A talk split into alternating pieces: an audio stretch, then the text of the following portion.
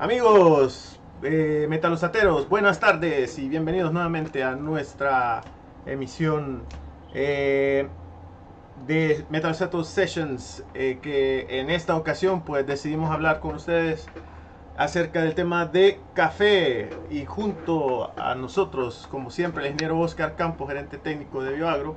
Y en esta ocasión tenemos también el gran privilegio y la dicha de contar con el ingeniero Joalmo Díaz, consultor y asesor en café, con más de 30 años de experiencia, propietario de Rancho Hebrón, aquí en El Salvador.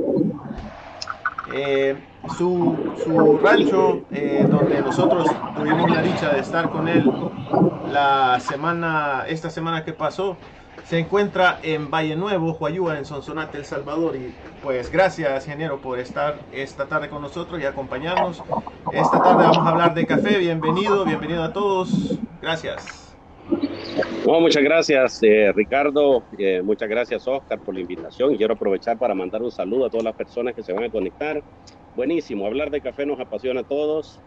El mundo del café es un mundo apasionante y, por supuesto, hablar uno de los mejores productos para café también nos entusiasma, así que a sus órdenes vamos a contestar con la sinceridad de lo, que, de lo poco que sabemos, ¿verdad? Así que, y si algo no lo sabemos, pues ahí está mi buen amigo Oscar Campos que lo va a complementar, pero vamos a tratar de ser honestos con los productores de café y aprovecho para mandar un saludo a cada una de las personas que se van a conectar en diferentes partes del mundo en este maravilloso Facebook Live que lo conduce don Ricardo Novoa. Un gusto, Ricardo. Muchas gracias por invitarme y a sus órdenes. Gracias, Joalmo. Eh, mencionarles también que eh, eh, Joalmo tiene una transmisión en vivo que hace semanalmente muy interesante, muy bonita, que se llama Hablemos de Café con Joalmo Díaz.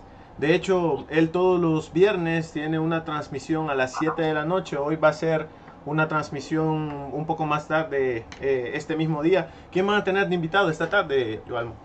Tenemos a Yolanda Herradora, ella es catadora, barista y especialista en tueste de café desde México, trabaja para la empresa Nestlé y es una experta, digamos, en esos eslabones de la cadena del café. Así que a partir de las 7 de la noche se pueden conectar a través de Facebook Live Joalmo Díaz o a través de YouTube Live Rancho Montebrón y por supuesto es una plática maravillosa porque siempre tenemos a un entendido en café, siempre tenemos a un experto en café todos los viernes a partir de las 7 de la noche. Bueno, va a ser un gusto participar a todos los amigos que se van incorporando. Eh, si tienen alguna pregunta, vamos a estar ahí pendientes del chat como siempre. Pero nosotros ya tenemos un listado de preguntas que venimos acumulando de varios países. Hemos estado viajando con eh, don Oscar Campos. Últimamente hemos estado en Colombia, hemos estado un poquito en Guatemala y siempre pues se da la misma pregunta en, la mayoría de, los, de, las personas que conocemos. Bueno, la primera pregunta que nos, siempre nos hacen y nos gustaría que Joalmo nos conteste es ¿cuál es la, perspe la pers perspectiva del café, Joalmo, para, para bueno, lo que queda del año, la, las personas están muy preocupados, el precio que siempre es tan, tan inestable, pero usted que ya está muy de lleno eh, viendo el tema de café, nos puede comentar un poco acerca de las perspectivas para, para estos próximos meses. Como no, eh, muchas gracias Ricardo y un saludo a todos los que se van a conectar en este chat. Bueno, eh, Primero, digamos que el café es la segunda bebida más importante a nivel mundial, después del agua nada más. Eh, segundo, es una industria de más de 200 años de historia. Tercero, es el cultivo más importante de la agricultura, el cultivo del café. Cuarto, en las zonas cafetaleras no hay un cultivo que genere más mano de obra como lo es el cultivo de café. Y quinto, obviamente también es un cultivo que genera divisas.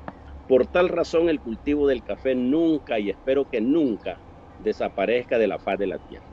En mi país tenemos el 9% de los bosques, de los bosques del 9% del territorio nacional está conformado por bosques, pero de esos el 6% son de bosques cafetaleros. Significa que si le quitamos el café a mi país, al Salvador, pasaríamos a ocupar el primer lugar en, el país más deforestado del mundo. Solo, hoy por hoy solo estamos detrás de Haití. Así que ahí es donde estriba la enorme, la enorme eh, bonanza o la enorme eh, compromiso que deberíamos tener todos con el cultivo del café. ¿Cuál es la perspectiva del cultivo del café?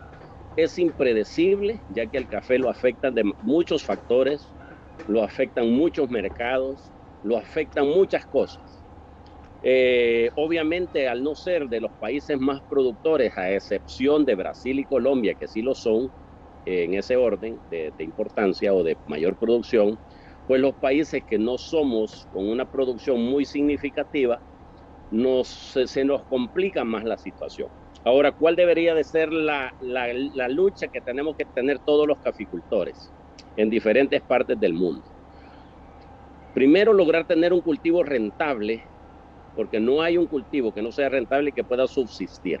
Y para hacerlo rentable necesitamos buscar dos cosas. Primero, alargarnos lo más que podamos en la cadena del café, porque el café está conformado por diferentes eslabones que van desde la semilla hasta la taza. En la medida que un productor se alargue más en esa cadena del café, va a tener mejor utilidad. Y segundo, busquemos una especialidad en cualquier parte del mundo que estemos y en cualquier región del mundo que estemos. Siempre hay una oportunidad para especializarse. No importa si su café está en una zona baja o está en una zona alta. Porque es un mito o es una mentira decir que solo los cafés de altura se pueden convertir en cafés especiales. Lo hemos demostrado que no es así. Por tal razón, animo a los productores de café a que busquemos una especialidad independientemente de la región donde estemos. Y les puedo contar historias de cómo personas en regiones donde podríamos llamarlas que son remotas para producir café han logrado especializarse. Vaya, perfecto, gracias, eh, Joalmo. Eh, para todos nuestros invitados que se están incorporando, eh, vamos a tener esta sesión de preguntas, pero también vamos a estar viendo el chat. Como les mencionaba, hay muchas preguntas de varios países que hemos venido acumulando y nos gustaría empezar por algunos amigos de Costa Rica que nos han pedido eh, un poquito más de aclaración. Nosotros vamos a orientar un poquito más el tema hacia metalosate, hacia la parte de, fisiología. Vamos a estar hablando con Joalmo también sobre aspectos generales del cultivo de café. Y eh, con esto vamos a seguir con una pregunta directamente para el ingeniero Oscar Campos. La pregunta dice, sí, Oscar, viene de Costa Rica y dice, ¿cuál es la justificación de que el metalosate tropical o el metalosate café, como lo conocen también en, en, Costa Rica, nosotros la recomendamos durante todo el ciclo del cultivo en combinación con otros metalosates? O sea, ¿cuál es la justificación de utilizar metalosate tropical en todo el ciclo del cultivo? Bueno, muchas gracias. Un saludo a todos los amigos de YouTube. Es un gusto para nosotros estar nuevamente con ustedes por este medio. Eso me parece una pregunta muy interesante. Como tú lo dijiste, Ricardo, este metalosato tropical, conocido ahora con ese nombre, definitivamente en sus inicios se llamaba metalosato café, porque era uno de los eh, metalosatos que más se utilizaba durante casi todo el ciclo de cultivo. No quiero decir con esto pues, que solamente vamos a trabajar con metalosato tropical, pero sucede que realmente que metalosato tropical tiene entre su composición tres, cuatro elementos que son muy importantes durante todo el ciclo del cultivo de café. Veamos, por ejemplo, de ello. La fortaleza de tropical está en un elemento que se llama zinc, que es, es importante porque es activador de hormonas de crecimiento como las auxinas es importante también porque tropical, metrastato tropical, su fortaleza está también en otro elemento que se llama boro, que como todos saben es un elemento importantísimo en lo que es la etapa de floración. Un buen balance de boro va a contribuir a tener una buena calidad de, flor. Una buen balance de boro va a contribuir también grandemente a lo que es que haya un mayor tubo polínico para que haya una buena calidad de flor y haya una mejor relación de flor a cuaje. Entonces, Viendo esas dos importantes razones que tiene boro y zinc que vienen en metalosato, quiero agregar realmente otro elemento más que trae el metalosato tropical, que es el metalosato de magnesio. Como todos sabremos, el magnesio es el elemento, es el componente básico de lo que es la clorofila. Es decir, que el magnesio es el corazón de la clorofila. Por lo tanto, debemos mantener niveles de durante todo el ciclo de cultivo para que la planta pueda hacer ese proceso que se llama fotosíntesis. Tiene la capacidad de atrapar esa radiación solar, convertir en energía química, producir carbohidratos y azúcar y darnos un fruto de café. Entonces vemos así pues que dada esa gran importancia que trae esos elementos, muy importante que trae el tropical, nosotros podríamos decir que podemos aplicar un metalosato tropical, por ejemplo, momentos antes de la floración por la importancia que mencionaba del boro También ese metazado tropical perfectamente nosotros lo podemos utilizar después que apagó la flor, 10, 15 días después que la flor fue apagada en nuestro producto de, de, café, perfectamente podemos continuar con un tropical porque la demanda de boro en este momento es muy importante porque trabaja en lo que se llama división celular. Y a este eh, elemento, eh, viene con el tropical, yo le agregaría un componente más que se llama el metalosato de calcio. Entonces veríamos que si nosotros estamos aplicando un metalosato tropical con un metalosato de calcio, ya tenemos un componente más importante. Zinc, boro, calcio, magnesio, que son elementos que durante todo el ciclo de cultivo la planta lo necesita. Y si por es poco fuera eso, yo podría decirles que inclusive en la etapa final allá unos 60 días antes de entrar en papel, el tropical juega un papel muy importante. ¿Por qué? Porque de sabido es de todo de que el boro y el magnesio son elementos muy importantes utilizados por la planta para movilizar azúcares y llevarlos al fruto. Con la diferencia que en este momento ya entra otro jugador que se llama el metalosato de potasio. Entonces vemos que ya un boro, un magnesio, un zinc y un potasio es importante porque ustedes recordarán que el potasio es el elemento precursor de la hormona que se llama etileno, que es la hormona de la maduración. Entonces tenemos componentes apropiados como para que la planta pueda dar una excelente calidad. Entonces yo creo que esta sería una respuesta que yo daría desde mi punto de vista, desde luego, las razones por las cuales utilizar tropical eh, como base en varias aplicaciones.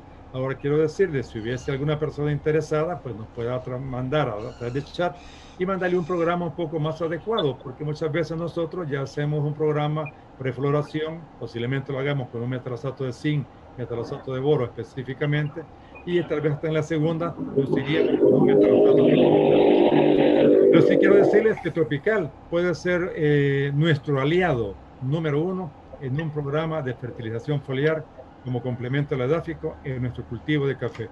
Ricardo, ese es mi comentario, haber llenado las expectativas. Muchas gracias, Oscar. Sí, efectivamente, eh, la importancia de utilizar metalosate tropical eh, en, ese, en esas etapas es bastante crítico.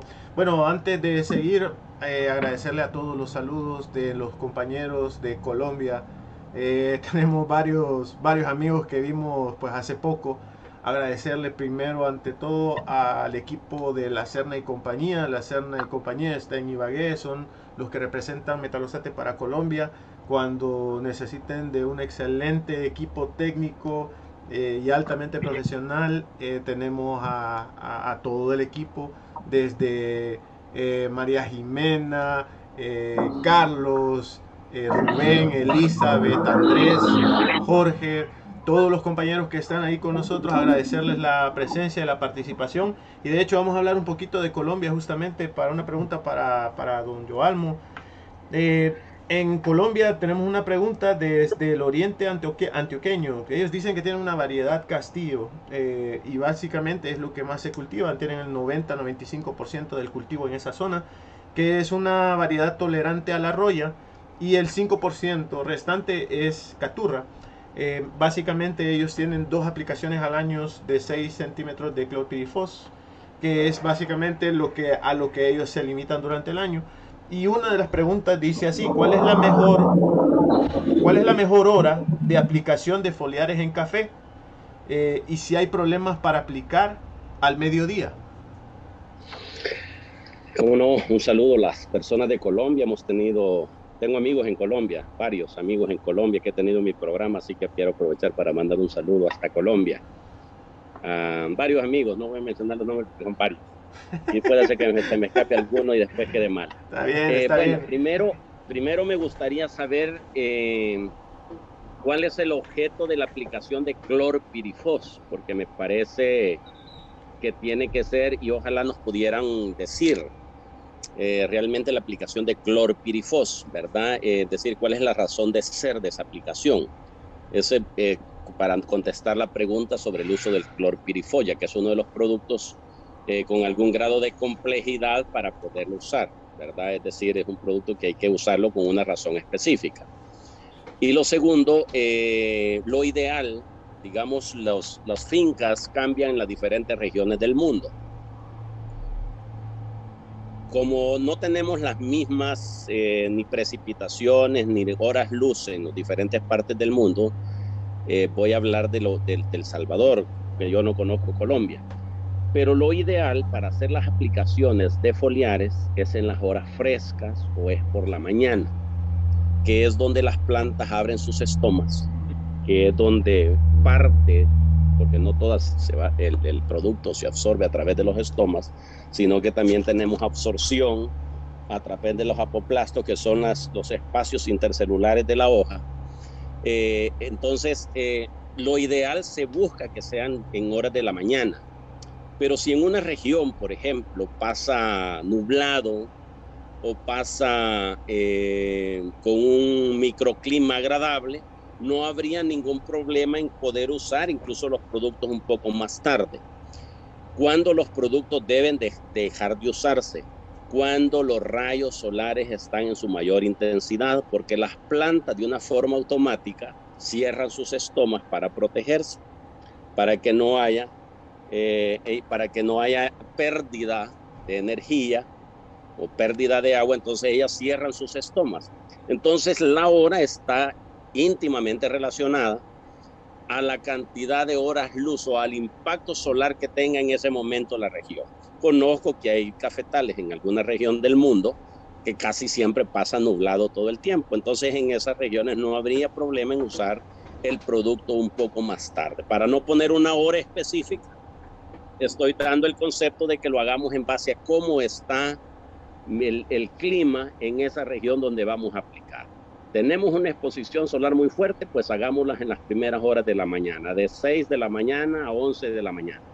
Complementando la pregunta, complementando la pregunta, Joalmo, también quisieran saber qué recomendación eh, dan en cuanto al tipo de boquilla específicamente como para la aplicación de foliares.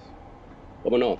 Eh, las boquillas que se usan, tenemos dos, dos grupos de boquillas. Tenemos las boquillas de abanico, que tienen diferentes ángulos y existen diferentes tipos de boquillas de abanico que se usan específicamente para herbicidas. Y tenemos las boquillas de cono o de platillo, que le llaman en algunas partes, que se usan específicamente para foliares, fungicidas o insecticidas, vía foliar. Entonces, ¿cuál es la que más se recomienda para, para la aplicación de, de foliares? La, la, la, de cono está, la de cono hueco y la de cono yen. La boquilla que más se recomienda para la aplicación de foliares o fungicidas es la de cono yen, ¿verdad? Esas están relacionadas a qué las boquillas? Van relacionadas al PSI, con qué trabaja la aspersora con la que estamos aplicando.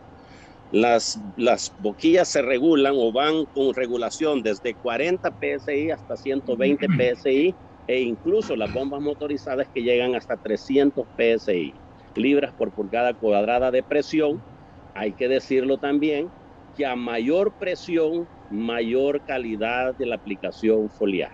Es decir, si logramos tener en nuestras aplicaciones aspersoras que superen los 100 PSI, vamos a tener una mejor calidad de aplicación, porque las aspersoras manuales solo logramos 40 a 60 PSI con las aspersoras manuales. Es donde se vuelve importante entonces que podamos usar bombas motorizadas o aspersoras motorizadas. Perfecto, perfecto, muchas gracias. Y hablando justamente de insecticidas, y de otros productos. Oscar, hay una pregunta que dice por acá, que dice que si hay buena compatibilidad de metalosate con los triazoles eh, y estrovirulina, que me cuesta tanto pronunciar, pero usted sabe a qué me refiero. Entonces, usado para el control de roya, entonces como para antragnosis y para foma. Entonces quieren saber qué tanta es la compatibilidad de metalosate con ese tipo de productos. Ayúdenme ahí con la pronunciación y disculpe. Eh, no sé si la va a contestar Joalmo o me la dejas a mí, Joalmo. No, eh, Oscar, aquí directamente me dicen para Oscar Campos, me dicen. Muchas gracias, muchas gracias. Bueno, entonces, bueno, amigos, déjenme comentarles lo siguiente. Fíjense que desde el año ya por 1995, 93, prácticamente que aparecieron los primeros triazoles, podríamos decir, eh, había esa interrogancia, esa pregunta, si trabajar, por ejemplo, los triazoles, ¿verdad? Básicamente voy a hablar de los ciproconazoles, si esto realmente al mezclarse con algunos abonos foliares podía perder el poder fungistático. De hecho, quería decirles que los primeros triazoles fueron fabricados por una empresa que se llamaba Sandoz, que creo que era francesa, no estoy seguro. Pero el caso es que Sandoz, cuando eh, lanzaron al mercado el primer ciproconazol, eh, era una de las pequeñas dudas que ellos tenían, si podía perder poder fungistático el, el, fungicida para el control de roya y otras enfermedades en café al ser mezclado con algunos abonos foliares. Entonces vinieron ellos hicieron su propio trabajo y vieron, le hicieron, de hecho quiero mencionar lo que le hicieron en Costa Rica, curiosamente. ¿Qué es lo que sucedió? Ellos sabían que en Costa Rica uno de los abonos foliares más utilizados en el cultivo de café eran los metalosates. Entonces ellos dijeron, bueno, como es el producto más utilizado en café acá en Costa Rica, vamos a hacer las pruebas con metalosato y otros dos productos más que en ese momento estaban de moda ahí en Costa Rica.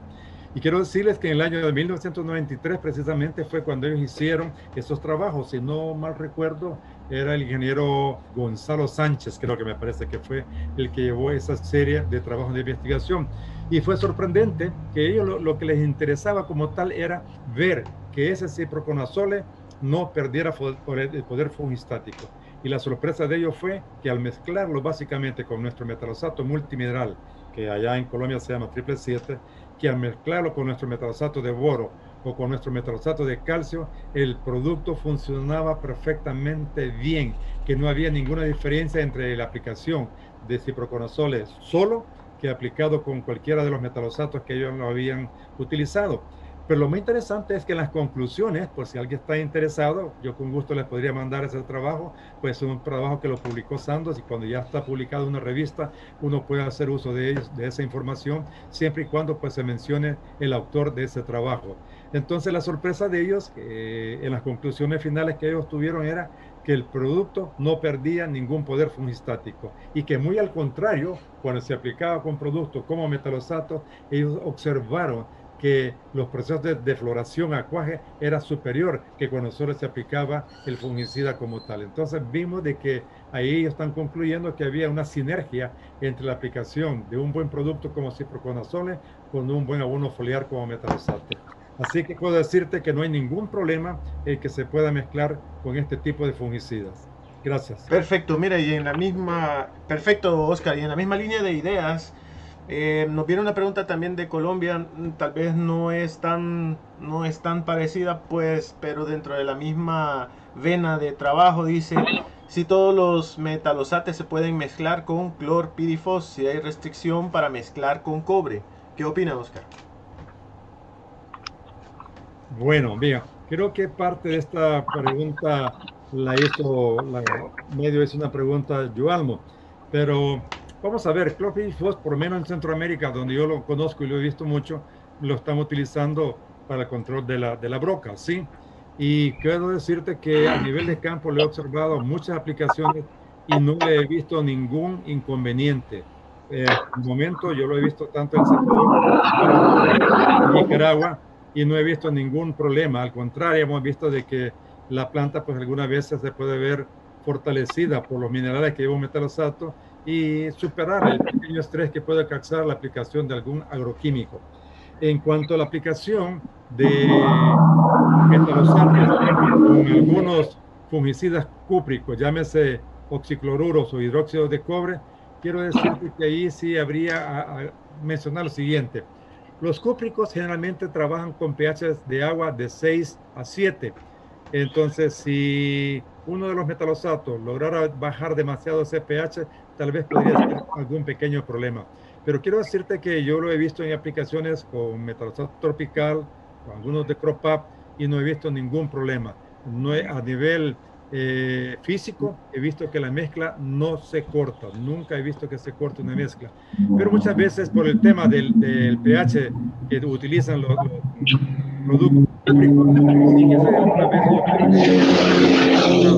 pero sí le digo, en las veces que yo lo he observado, no he visto que se rompa la mezcla, ni he visto un efecto de fitotoxicidad.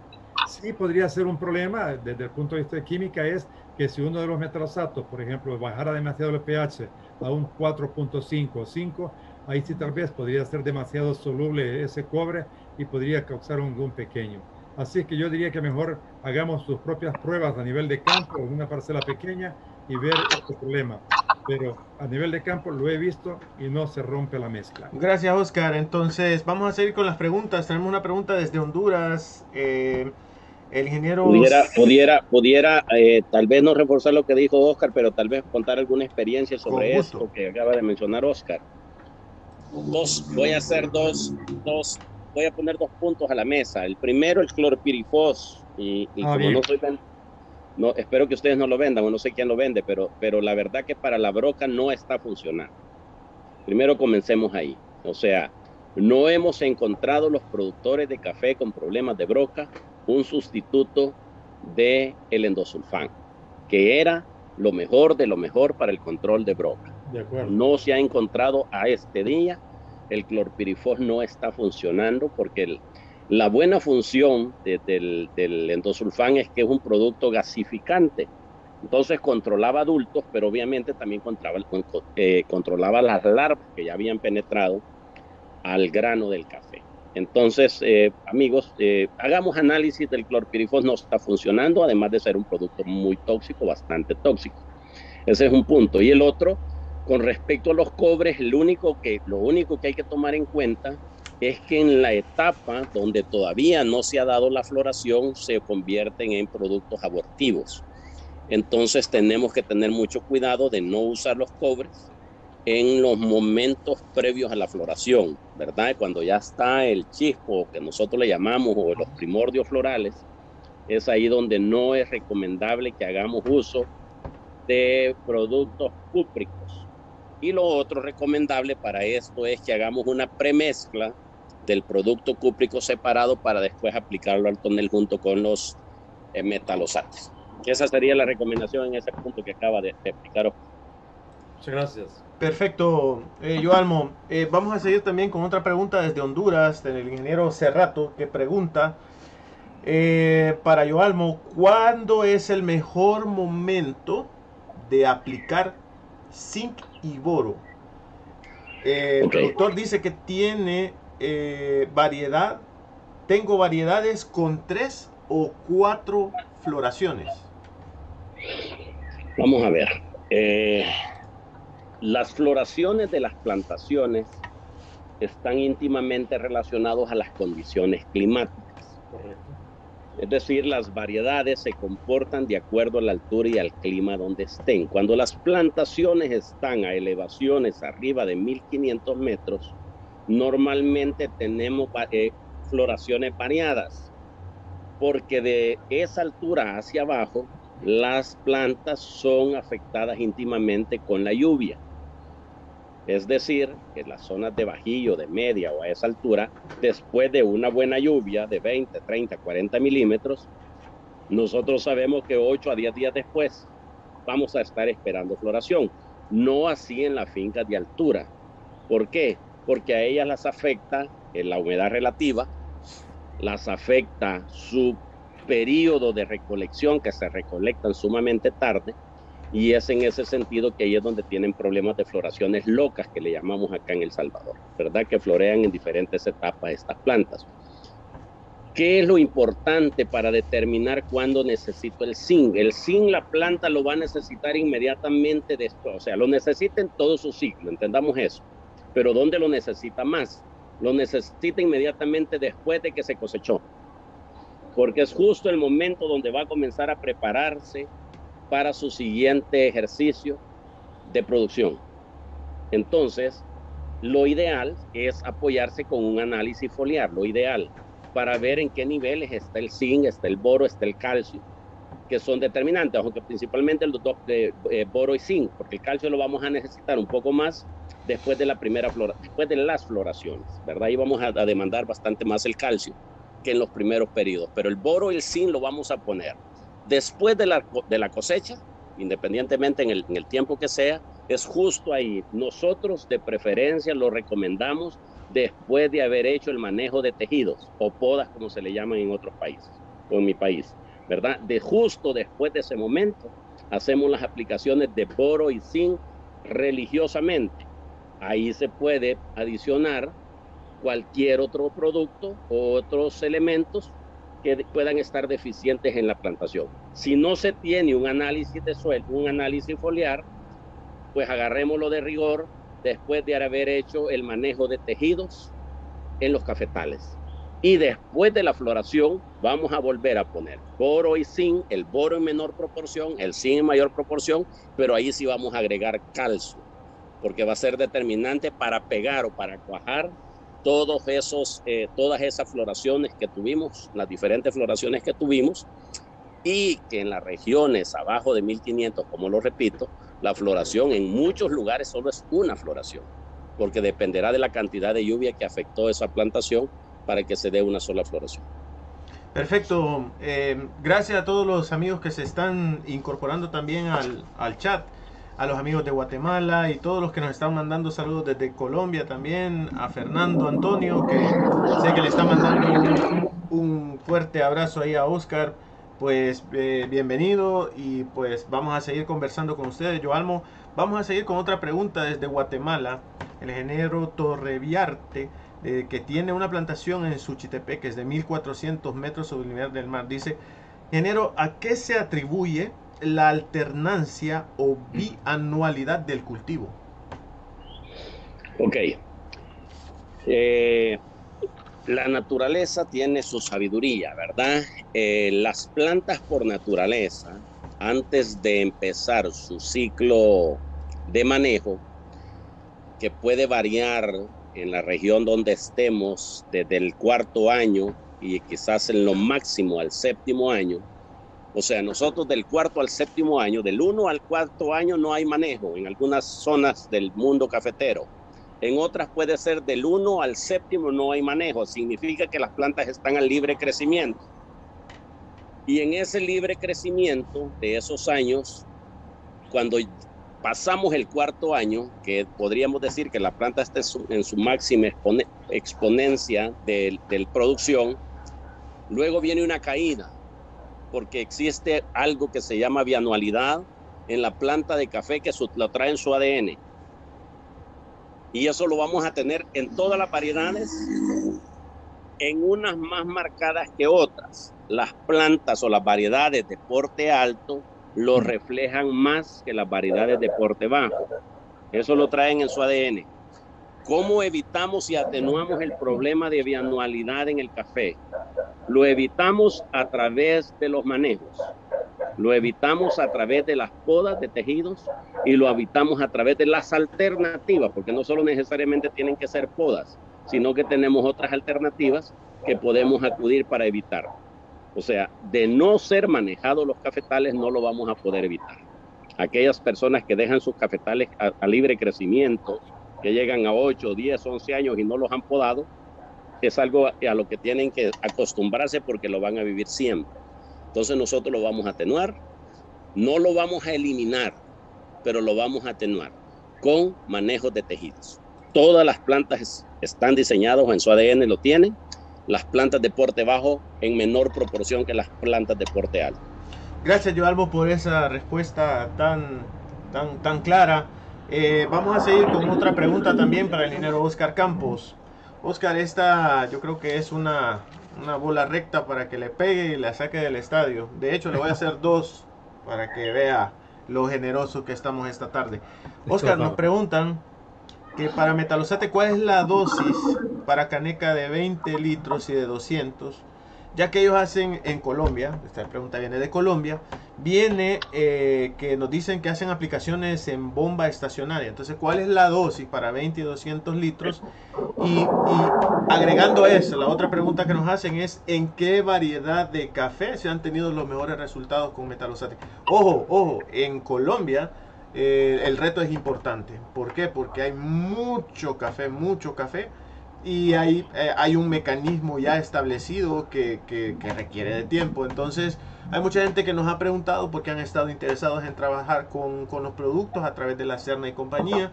Y, eh, y, la pregunta va específicamente en cuanto a dosis y en qué eh, variedades se ha tenido mejor resultado, Oscar. Bueno, pues vamos a ver si la vamos despejando. Comenzaremos quizás por la dosis. Fíjate que para determinar dosis realmente un poquito más de detalle. Uno, por ejemplo, yo necesitaría saber qué volumen de agua están utilizando para fumigar una hectárea de café. Sería la primera pregunta. La segunda sería eh, qué densidad poblacional tienen en esa finca de café para calcular también ese volumen de agua. Y la tercera pregunta quizás que yo haría sería eh, el equipo que van a trabajar entonces, conociendo el volumen de agua que utilizan por hectárea, conociendo eh, la densidad de población de café, se me facilita.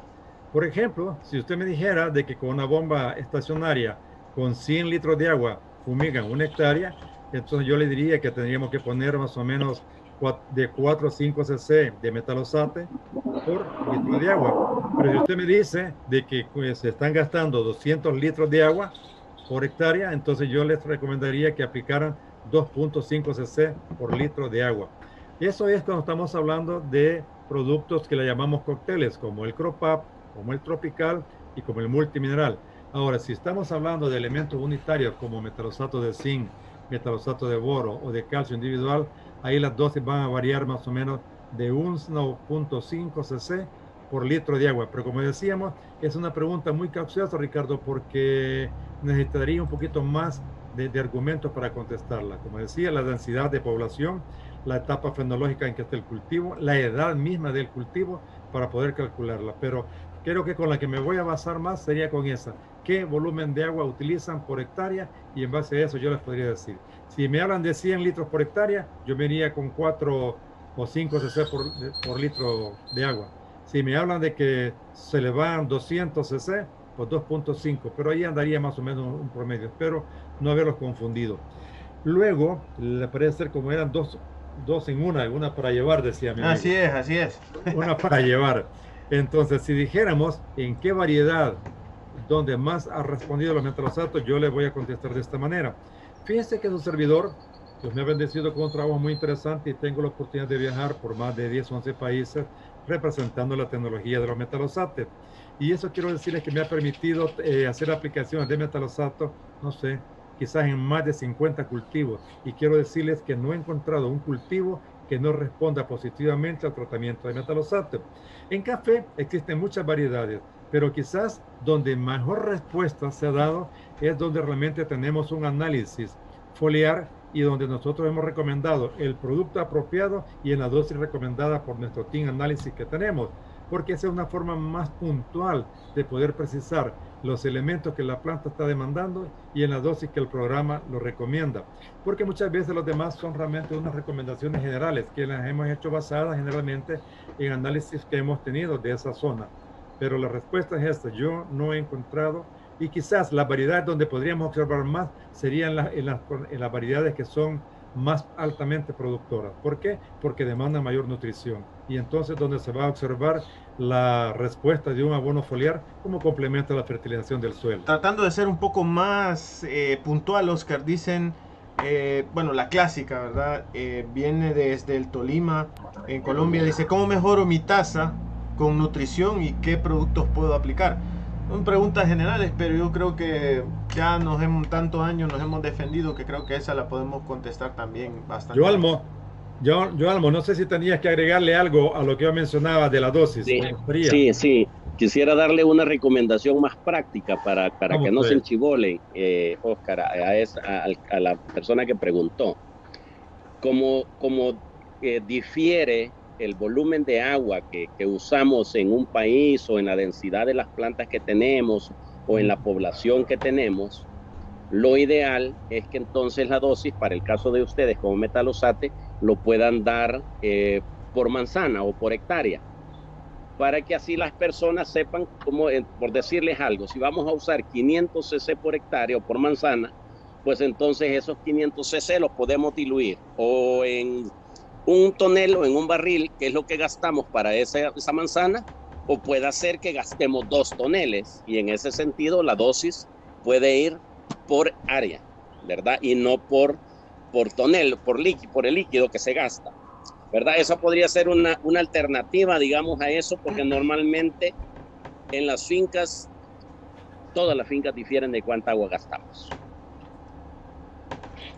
Eh, gracias, Yuvalmo. Y efectivamente, es lo que mencionaba, que eso dependía de varias, eh, valga la redundancia, de varias variables, de varias condiciones, desde densidad y la topografía misma. Entonces, podría, cerrando el caso, podríamos hablar, como decía yo, hacer la siguiente recomendación. En el caso de los productos como metalosato cropap, tropical y multimineral, las dosis en café podrían variar desde 500 hasta un promedio de 700 cc por hectárea. Esa sería. Y lo okay. como decía aquí en el volumen de agua que la finca está utilizando. Y para los elementos específicos como calcio, boro, hierro, zinc, magnesio, manganeso, pues ahí las dosis podrían variar en un promedio de 300 a 350 cc por hectárea, diluidos en el volumen de agua que la finca está utilizando. Espero con esta más o menos detalle y el apoyo de Almo haber dado respuesta satisfactoria a la, a la pregunta de nuestro amigo. Sí, siguiendo con las preguntas, Joalmo, preguntan aquí desde Guatemala, ¿a qué se debe la dormanza, o sea, el letargo de las hojas que se observa en algunas plantas de variedad Castillo? Vamos a ver, la variedad Castillo es una de las variedades, quiero decirles que hay siete líneas de Castillo, hay varias. Conozco algunas, no todas. Pero la dormancia en la variedad, y no solo en Castillo, puede ser en otras, eh, pero Castillo la refleja más. ¿Y por qué la refleja más? Porque Castillo tiene la peculiaridad de tener una hoja dura, una hoja cerosa. Por naturaleza es esa variedad. Entonces se refleja más ese tipo de problemas cuando no tenemos la cantidad de agua suficiente o sea que la dormancia está íntimamente relacionada con la turgencia que pueda tener la planta. Ahora, si el problema lo tiene en, en un pleno invierno o con una cantidad de agua suficiente, tendríamos que buscar otra causa porque podría deberse a algún grado de intoxicación que normalmente refleja o representa este tipo de problema. Yo lo he visto en Castillo normalmente en, en momentos donde no tenemos suficiente agua en el suelo, ¿verdad? Por lo mismo que expliqué, porque es una hoja fuerte, es una hoja cerosa, es una hoja muy dura, la de la variedad Castillo. Perfecto. Aquí tenemos otra pregunta también desde el Huila de Colombia. Eh, nos preguntan, mi café está sin sacar flor y los vecinos ya florecieron. ¿Cómo ayudarle a mi cultivo a florecer? Eh. Vamos a empezar. Eh, ¿Por qué una finca va a florear con respecto a otra que esté a la par? Dice vecinos, seguro que está a la par, por dos razones. Primero, por la variedad el comportamiento de las variedades para, fisiológicamente para su floración son diferentes, primero. Pero segundo y el más importante es los niveles de nutrición que tenga su cafetal. Si a su cafetal tiene deficiencias de boro, tiene deficiencias de calcio, tiene deficiencias de magnesio principalmente, que es el corazón de la célula de las plantas, el magnesio, en el nuestro, en el ser humano, es el hierro. Si tiene deficiencia de esto, va a tener pobres floraciones. Y además de pobres floraciones, podría tener floraciones no productivas. Entonces, está íntimamente. Y lo otro que lo puede afectar también es que haya tenido una extrema producción. Esos tres factores son las únicas razones que lo pueden afectar por qué no ha tenido una buena floración en su cafetal. Y la otra que lo, va a afectar, eh, que está íntimamente relacionado, la cantidad de lluvia que le cae. Hagamos un ejercicio. En mi zona, yo estoy a tres kilómetros de mi finca, relativamente cerca de mi finca. Pero en mi lugar donde estoy transmitiendo ahorita tengo 65 milímetros de lluvia y en mi finca apenas tengo 24 milímetros de lluvia. Entonces, para el amigo que preguntó, lo primero, póngase un pluviómetro, porque no es lo mismo que le pregunte al vecino cuánto le llovió a cuánto le llovió a él. Eso es lo primero que tiene que tener. Y si la finca es grande, ponga tres pluviómetros en tres diferentes puntos porque la lluvia se vuelve determinante para provocar los primordios florales para que más adelante tengamos una floración. Pero si además de esto tenemos deficiencias nutricionales, seguro que va a tener una mala floración y libre de una mala floración va a tener una, malo, una, mala eh, cuaje o cuajación de esa floración y obviamente no vamos a tener los mejores resultados en cosecha. Perfecto. Perfecto, entonces, Oscar, vámonos al otro extremo con otra pregunta que nos viene desde eh, Guatemala. Eh, desde otra vez Suchitepeques nos preguntan, Oscar, ¿qué minerales, vamos al otro, al otro extremo, ¿qué minerales entran en juego para mejorar la calidad de la taza? ¿Y en qué época se debe iniciar la corrección o aplicación? Muy bueno, una pregunta muy interesante. Quiero decirte de que para mejorar la calidad de la taza de café, definitivamente lo que necesitamos es un manejo integrado del cultivo. Como decían en Centroamérica nuestros abuelos, una sola golondrina no hace verano. Entonces es el manejo integrado del cultivo el que nos va a hacer el éxito para llegar a una buena taza. Dentro de lo que es el aspecto de la nutrición, déjame decirles que para tener una buena cantidad, una buena cosecha abundante y de buena calidad en taza de café, la planta de café, al igual que todo cultivo, demanda de 16 elementos esenciales, entre ellos el carbono, el oxígeno y el hidrógeno, que la planta los toma lógicamente de la atmósfera y del agua. Los demás elementos como nitrógeno, fósforo, potasio, todos esos la planta los tiene que tomar del suelo. Pero nosotros sabemos de que muchas veces hay muchas barreras que impiden la movilidad de estos minerales. Entonces, la respuesta en sí sería que la planta necesita de un balance apropiado de todos los demás minerales que tiene que encontrar en la tierra o que los tenemos que suplir vía foliar. Ahora, por otro lado, déjame decirte de que sí, los científicos han hecho muchos trabajos y han hablado que en muchos momentos han podido comprobar que hay ciertos elementos que pueden incidir en cierta medida en la calidad de la taza de café. Por ejemplo, todos sabemos la importancia que tiene el elemento potasio, tanto por el llenado de la miel del fruto de café, tanto también como por ese color rojo, muy atractivo, que es un sinónimo de que si hay una buena coloración y hay una buena cantidad de jugo de miel en el grano, es un sinónimo de una buena calidad de cosecha. Entonces, el potasio en ese momento juega un papel importante. Si lo vemos desde el punto de vista de fisiología, podríamos decir que la importancia que tiene el potasio en ese momento es porque el potasio es el precursor de una hormona que se llama etileno, que es la hormona de la maduración. Entonces vemos que es el potasio, a través de ese proceso que se lleva hasta el etileno, el que hace el etileno que vaya desplazando ese color verde que le da la clorofila a nuestro fruto verde de café que vaya pasando por los diferentes colores hasta llegar a ese rojo intenso que nosotros necesitamos. Otra de las funciones muy importantes que tiene el potasio es en la movilidad de los azúcares. Pero déjame decirle también que en ese, en ese, termo, en ese tema de movilidad de azúcares, el potasio también juega un papel importante con dos elementos más, como lo es el magnesio y es el boro. Es decir, ese trío de esos elementos, potasio, magnesio y boro, pueden ser una, 60 días, 70 días antes de una cosecha pueden determinar en cierta forma la calidad de nuestra cosecha. Pero fíjense que hay algo interesante que no sé si lo voy a sobrepasarme de lo que me estaban preguntando. Pero fíjate que es bien interesante. Sí decíamos que elementos como potasio, boro y magnesio pueden, como complemento y un balance a los demás minerales, nos pueden ayudar grandemente a, la taza del café.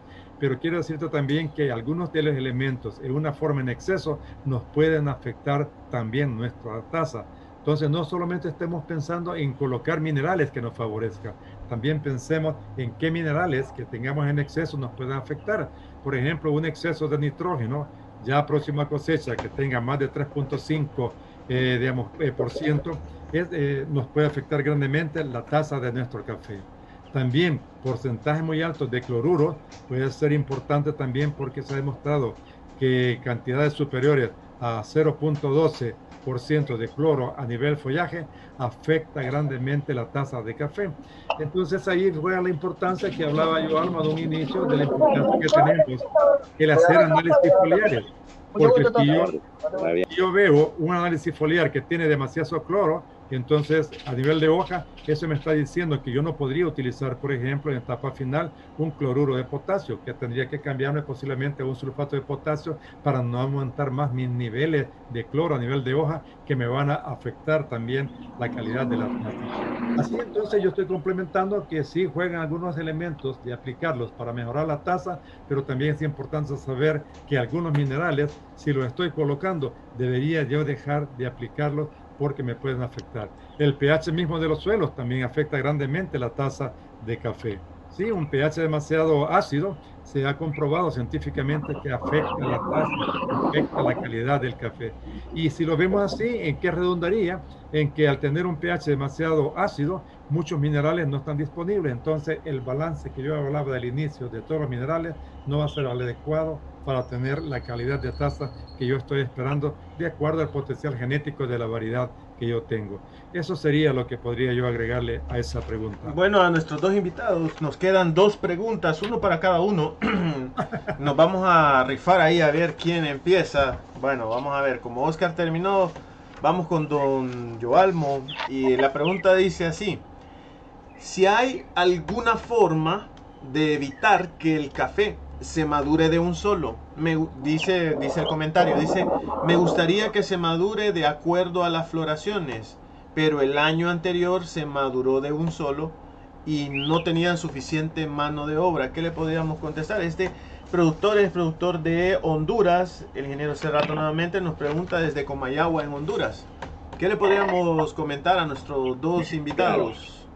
Con gusto, le vamos a dar varias soluciones al buen amigo de Honduras. Un saludo para la gente de Honduras, que tenemos buenos amigos en Honduras también y clientes de Rancho Montebrón, porque vendemos genética para Centroamérica y México. Eso se nos había escapado decirles a los amigos, pero vendemos 40 variedades de café que tenemos para poder distribuir semillas en la región. Eh, la floración de los cafetales, lo dije, está íntimamente relacionado con la lluvia, es decir, si la lluvia que le cayó es suficiente, la finca florea de una sola vez. Si la lluvia no es suficiente, la, planta va desarrollando primordios florales parcialmente. Entonces, si le dio toda la cosecha de una vez, significa que él tuvo una lluvia donde soltó todos los primordios florales de la planta y fue a un solo momento su producción. ¿Cómo podemos evitarlo? El nitrógeno es el único elemento que alarga y prolonga a la planta. O sea, hay dos aspectos que prolongan la madurez de la planta. Fisiológicamente la planta tiene, depende de la región donde esté, entre 7 y 8 meses después de la floración para su producción. obviamente depende de la variedad, depende de la altura y un par de condiciones, pero estoy dando un rango. Si ese rango se dio a ley, esa plantación va a madurar su café, que es lo único que lo prolonga un poquito. Dos cosas, la lluvia y las aplicaciones nitrogenadas. Son las únicas que prolongan un poquito la cosecha. Y también tenemos mucho que ver con la variedad. Hay variedades un poco más precoces que otras.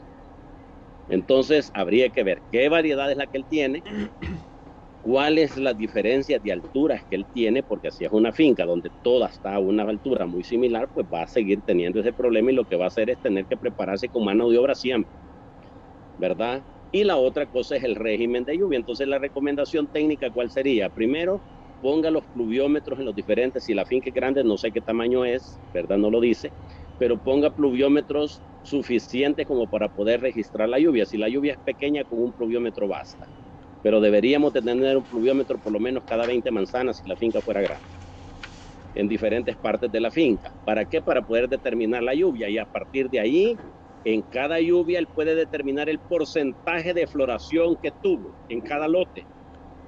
Y en base a eso prepararse, porque él sabe que a los 7, 8 meses va a tener esa cosecha de ese lote.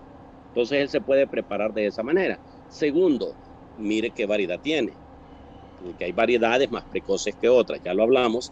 Y tercero, vea el tipo de nutrición que le está poniendo a su finca. Y quiero aprovechar para, para apoyar lo que habló Oscar en el, en el tema anterior con el tema de la nutrición que afecta la calidad de la taza. Hay dos elementos que quizás no se mencionaron, pero que son determinantes, que lo dicen los catadores, que afectan directamente la taza, además de una buena nutrición de todo lo que explicó Oscar.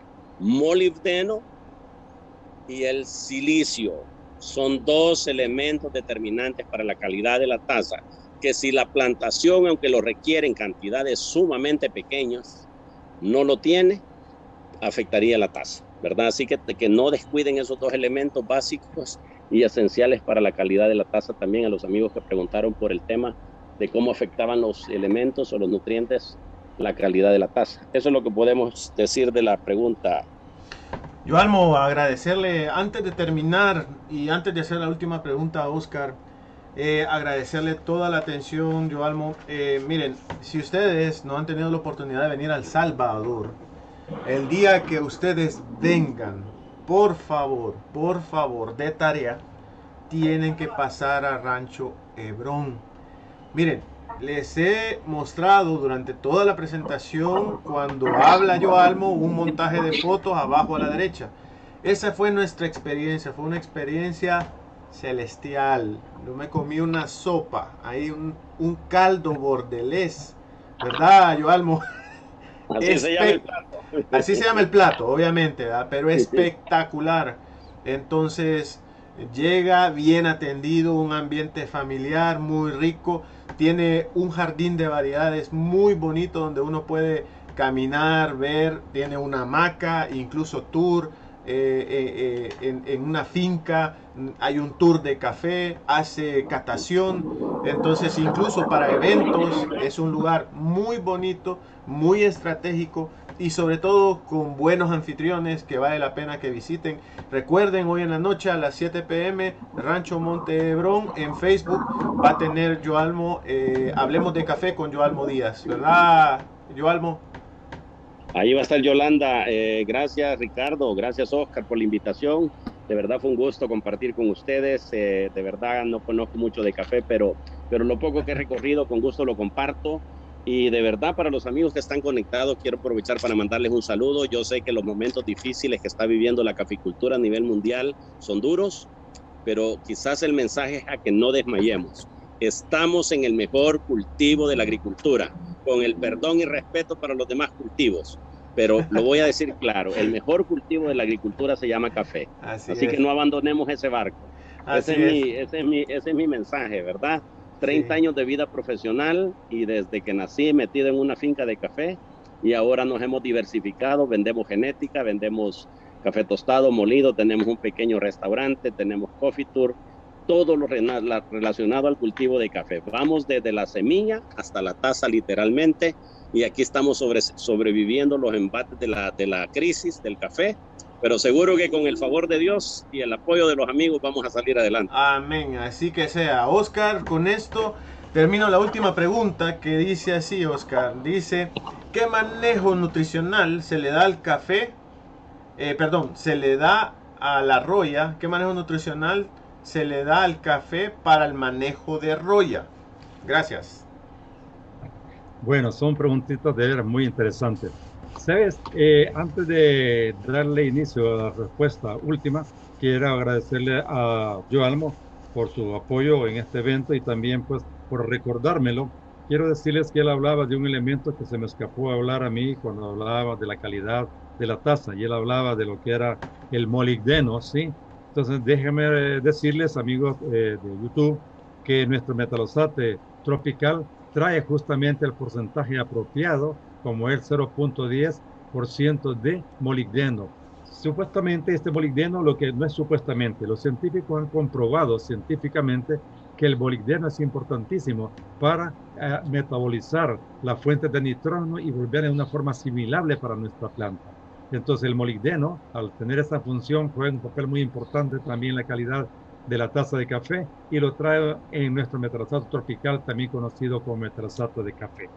Bueno, eh, vamos a ver si le entramos ahora a la pregunta última que me decía Ricardo sobre eh, el manejo de la roya. Definitivamente, como decíamos, eh, lo que es el balance de todos los minerales es importantísimo. Fíjense que hay una corriente, una teoría muy interesante. La doctora Ana María Primavesi, posiblemente algunos de ustedes o muchos de ustedes han oído hablar de ella. Tiene un trabajo muy interesante en el curso de agricultura de sol y maleza en Bogotá, donde ella habla realmente de que las plantas, al tener deficiencia de algún mineral, dice ella de que las plantas generan algunos tipos de azúcares lávidos, apetecidos para algún hongo o para algún insecto lo cual favorece pues que esa enfermedad o que ese insecto se hospede en esa planta y prácticamente encuentre en él una, un hotel de cinco estrellas. La teoría de Ana María Primavera se llama la teoría de la trofobiosis, donde dice realmente eso, que las, que las plagas o las enfermedades van a atacar a una planta cuando ella se encuentra en la planta lo que ella justamente necesita. Entonces, en ese eh, trabajo que ella presenta, muy interesante, eh, habla de que específicamente en el caso de café, ella habla que elementos como zinc, como elementos boro, cobre y manganeso juegan un papel muy importante porque son minerales de que generan mecanismos de defensas para que nuestra planta de café pueda eh, defenderse ante esa magnitud. Lógicamente decíamos que tiene que ser el balance de todos los minerales, pero eh, de acuerdo al trabajo que ella hace, esos son los minerales que ella menciona. Por otro lado, fíjense bien, hay un trabajo de un doctor que se llama eh, John Uber. No sé si alguno de ustedes lo, han oído hablar. El doctor eh, Uber es un científico norteamericano quien tiene un trabajo que anda por ahí en internet inclusive, donde él hizo un trabajo donde él lo que hace es ver la relación que existe, al igual que Ana María Primavesi, la relación que existe de las distintas enfermedades que atacan a las plantas versus la relación con los diferentes minerales. En ese trabajo, fíjense que él habla de que el elemento cobre es uno de los elementos muy, muy importantes en lo que es generar mecanismos de defensa para las plantas. Luego habla también de la importancia que tiene el elemento manganeso, el elemento zinc y el elemento boro. Prácticamente coinciden, fíjense bien, ambos científicos en la importancia que tienen esos minerales en un balance apropiado para que generen mecanismos de defensa. Por ejemplo, eh, el boro genera una sustancia que se llama cianidina, que muchas veces pues, es una sustancia que puede ayudar grandemente a, defender a las plantas de algunas enfermedades o algunos insectos, algunos ácaros, como el caso del ácaro rojo. Pero el zinc, el manganeso y otros eh, minerales que hemos mencionado, según estos científicos, lo que hacen es generar algunas sustancias que vienen a generar, eso que ya lo repetí varias veces, mecanismos de defensa para contrarrestar los problemas. Entonces, ¿qué significa? Que si yo tengo un balance apropiado de estos minerales y hago la selección del fungicida apropiado en el momento oportuno, el control de nuestro problema de roya va a ser un éxito. Entonces, ¿qué esto significa? Que no podemos dejar eh, el control de la roya en una sola de los aspectos. Ni podemos dejarlo solamente al fungicida, ni solamente a la nutrición. ¿Por qué? Porque si solo controlamos con fungicida, la planta siempre va a seguir generando esos, esos azúcares apetecidos para la roya o para una antragnosis. Y si solo trabajamos con nutrición, el momento que llegue ese hongo nos va a causar problemas. Entonces, una combinación de un buen fungicida en el momento oportuno y con un balance apropiado de cobre, eh, manganeso, sin y boro, creo que puede ser una buena alternativa para seguir adelante con esta enfermedad realmente que ha cobrado mucho, mucho, mucha plata a los productores de café. De esa manera, no sé si Joalmo tiene algún complemento o te agradecería, pues yo sé, conozco tu experiencia como productor y como asesor, pues te he conocido en empresas de mucho prestigio, exportadoras eh, grandes de café. No sé si tendrías que agregarle algo, Joalmo te agradecería y si no, pues agradecerle a todo el público que está con nosotros en esta tarde y agradecerles por su asistencia. Muchas gracias. Gracias, Oscar. Eh, Joalmo, Oscar Campos, eh, ingeniero Díaz, ingeniero Campos, agradecerles de primera mano de parte de todas las personas que han estado participando, saludándonos en el chat. Vamos a tener una sesión nuevamente de Metalosate dentro de dos semanas. Eh, ya les va a quedar el enlace ahí para que lo puedan consultar. Igualmente nosotros vamos a estar, estamos un poco indecisos entre qué temas, tenemos dos temas preparados, estamos viendo si nos metemos al tema de papaya o al tema de cacao. Uno de esos dos eh, vamos a tirarlo a votación y esperamos que ya para la próxima semana pues tener la determinación. Pero sin más, agradecerles a todos la participación. Siempre sepan que están bienvenidos desde la gran familia de Metalosate. Agradecerle especialmente a nuestro distribuidor local aquí en El Salvador, a Comercial Agropecuaria, siempre por darnos la oportunidad de, de, participar en los eventos, de estar haciendo actividades y de tener pues asesores y referentes tan importantes como el ingeniero Díaz y agradecerles a todos pues la participación. Esperamos verlos la próxima dentro de dos semanas. Si tienen preguntas, sepan que nos pueden buscar a través de ViagroLab, le pueden dar like, suscríbanse y por favor nos siguen, le ponen clic a la campanita y vamos a seguir haciendo eventos más y mejor eh, eh, en un futuro muy cercano.